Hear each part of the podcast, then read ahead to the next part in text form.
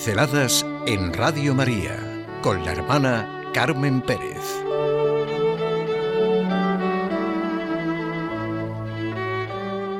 La esperanza no defrauda. La vida humana muchas veces es un desierto. Es difícil caminar dentro de la vida, pero si confiamos en Dios puede convertirse en bello y amplio como una autopista. Basta no perder jamás la esperanza. Basta continuar creyendo siempre, no obstante todo, nos decía el Papa Francisco, es muy importante porque la esperanza no defrauda. El optimismo defrauda, la esperanza no. Se necesita la esperanza. La esperanza siempre tiene razón. He leído esta expresión en una anécdota que cuenta Gilbert Cesbron y me ha convencido plenamente. Y además expresa de manera muy gráfica lo que es la esperanza. Verán, dentro de una empalizada estaban construyendo una casa muy baja que apenas sobresalía de la valla de modo que los tres tenían la misma altura, la casa tan blanca, la empalizada que la tapaba, y el que leía los carteles anunciadores, unos carteles terribles que anunciaban toda clase de reclamos de comercio de personas. Se alejaba ya el paseante, un poco apenado por lo que acababan de ver sus ojos, cuando vio detrás de los anuncios sórdidos la casa blanca que estaban edificando lenta y sólidamente. Se fijó en el trabajo laborioso y paciente de los obreros. Entonces se dijo, quizá por ser demasiado confiado, diría alguno, o quizá porque la esperanza siempre tiene razón. Esto es la sociedad de mañana que lenta y dolorosamente están edificando la fe y la esperanza de tantos hombres que creen en lo que significa la auténtica y verdadera Navidad, ¿verdad? Los que estaban construyendo la casa. Porque la esperanza es vida y la esperanza es la vida. La esperanza siempre tiene razón. La vida se nutre y se alimenta de la esperanza.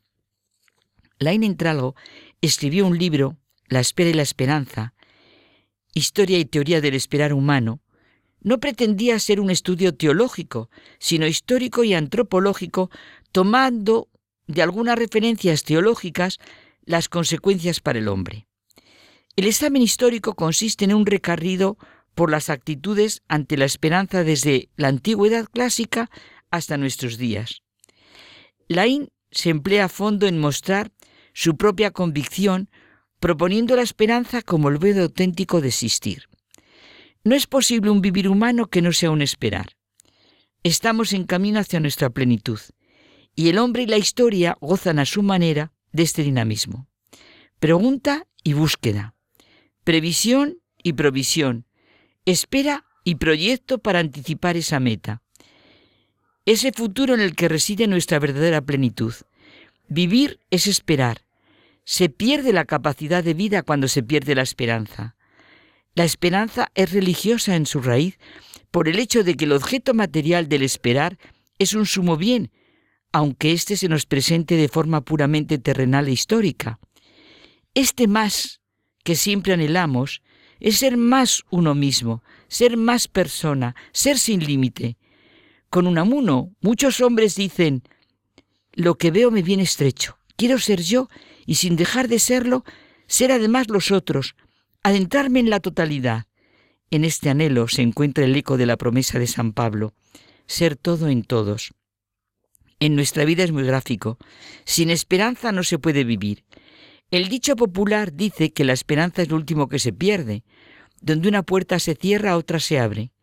La esperanza implica, necesita de la fe. No puede haber esperanza de ninguna manera si no hay fe. Fe y esperanza son las caras de una misma moneda, y esta moneda es la vida. Siempre somos salvados por la esperanza. Cada ser humano nos trae el mensaje de la esperanza. Cada persona que sabe sufrir, que se supera, que defiende algo bueno, que mejora la suerte de los demás, que lucha contra toda la injusticia, transmite esperanza.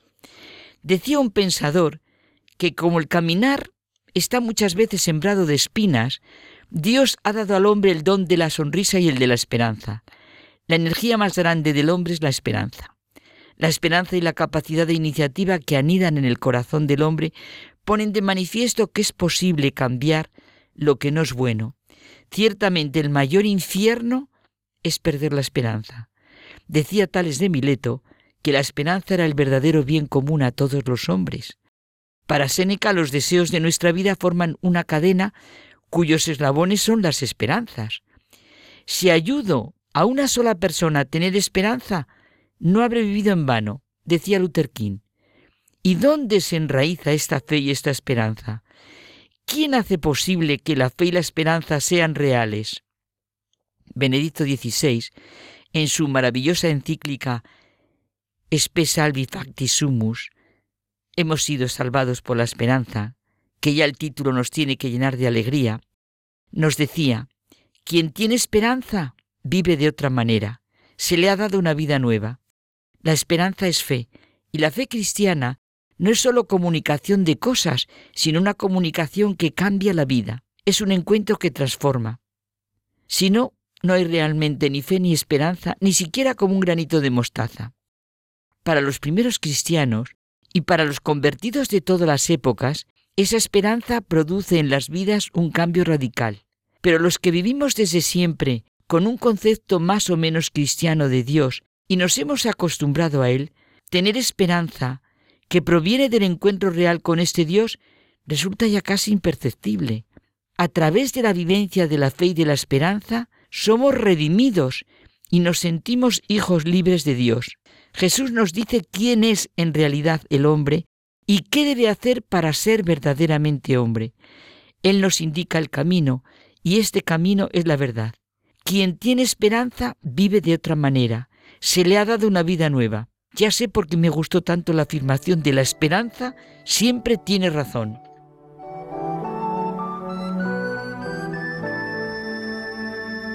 Pinceladas en Radio María con la hermana Carmen Pérez.